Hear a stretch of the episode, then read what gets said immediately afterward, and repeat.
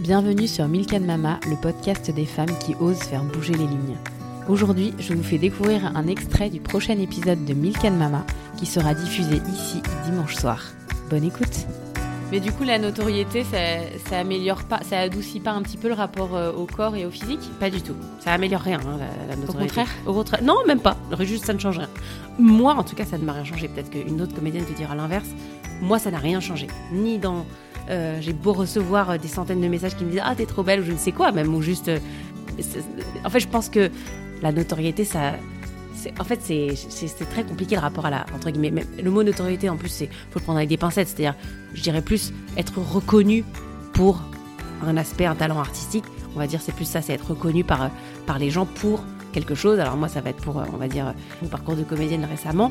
Je pense que ça apaise à peine le début de sentiment de légitimité qui pourrait exister. C'est-à-dire de dire, ah, peut-être qu'en fait, j'ai une place, j'ai ma place, parce qu'évidemment chacun a sa place, mais c'est aussi des thématiques très compliquées que moi j'ai beaucoup de mal à gérer. Je ne suis jamais légitime, j'ai un fort syndrome de l'imposteur, qui est, alors je pense que c'est pas la peine de, donner la définition du syndrome de l'imposteur, ou tu penses qu'il faut la donner? Bah, Tu peux te donner ta définition. Bah, en fait, je me, je me dis toujours que tout ceci, tout ceci étant entre guillemets ma carrière et tout ce que je fais, et donc toute la notoriété qui peut en découler n'est qu'un immense malentendu. c'est pas une blague, hein, c'est drôle à dire parce qu'il y a des gens vraiment qui, qui, quand ils m'écoutent, disent bah non, c'est impossible qu'elle puisse penser ça, vu que factuellement, c'est pas le cas. Et en fait, c'est ça la, la, gravité du, du syndrome, c'est que malgré toutes les preuves de, comme tu dis, est-ce que la notoriété apaise, malgré tous les retours positifs, euh, ce que ça peut m'apporter ensuite, ce que ça peut découler de positif pour moi dans mon travail et dans mon avancement, ça ne change pas le fait que je me dis, un jour ils vont se rendre compte qu'en fait j'étais nulle et ils vont me dire, waouh, waouh, waouh, waouh, waouh, attends, attends, attends, stop. Et en fait, tout va s'arrêter et même juste chaque fois que je fais quelque chose de plus dans mon parcours, je me dis, c'est une erreur, c'est ils se sont trompés. Jusqu'à un moment où ils vont me demander de faire ça, et là ils vont voir que ça je sais pas le faire, et donc ils vont se dire ah d'accord, tu sais pas faire ça. Alors en fait, je ne fais que vivre finalement dans la l'anxiété et la peur que je sois un, peu démasquée de mes euh, de ce que j'estime en fait ne pas être assez suffisant comme euh, capacité, comme talent, comme compétence, etc. Et c'est vraiment quelque chose qui est au cœur de mon ma façon d'aborder les choses. Donc je ne peux jamais vraiment être satisfaite d'une quelconque notoriété parce que pour moi c'est jamais en paix.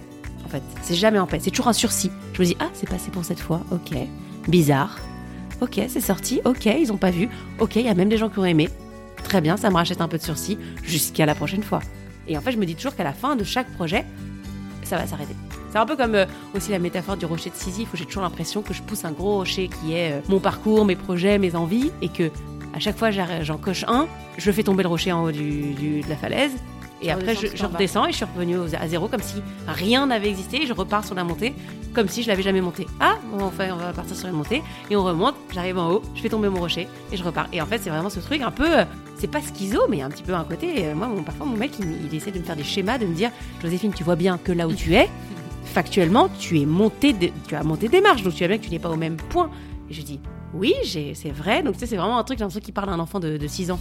J'ai oui, c'est vrai, j'ai fait plus de projets qu'il y a 5 ans. Mais ça ne veut rien dire, ça ne garantit rien parce que notre métier est, tout sauf mathématique et tout sauf scientifique. Et clairement même, ça ferait rendre fou, je pense, des, scientifiques tellement c'est pas fiable, tellement des choses de dernière minute font que ça déjoue tous les pronostics. Et c'est tout le temps le cas que moi, je peux pas lui dire. Je, je dis oui, c'est le cas. Mais à l'instant T où je te parle, qu'est-ce qui me garantit que je vais continuer de travailler? Qu'est-ce qui fait que demain, je suis sûre que quelqu'un va m'appeler? Je me dis, mais parce que ça fait 5 ans que c'est le cas. Et même plus, même, ça fait, parce qu'avant de faire plan je travaillais déjà bien. Et pour moi, ce n'est pas suffisant pour me rassurer, pour m'apaiser, pour me faire euh, kiffer. donc, c'est toujours euh, beaucoup de souffrance finalement. Si l'extrait vous a plu, retrouvez l'épisode complet dimanche soir sur Milk Mama. À très vite.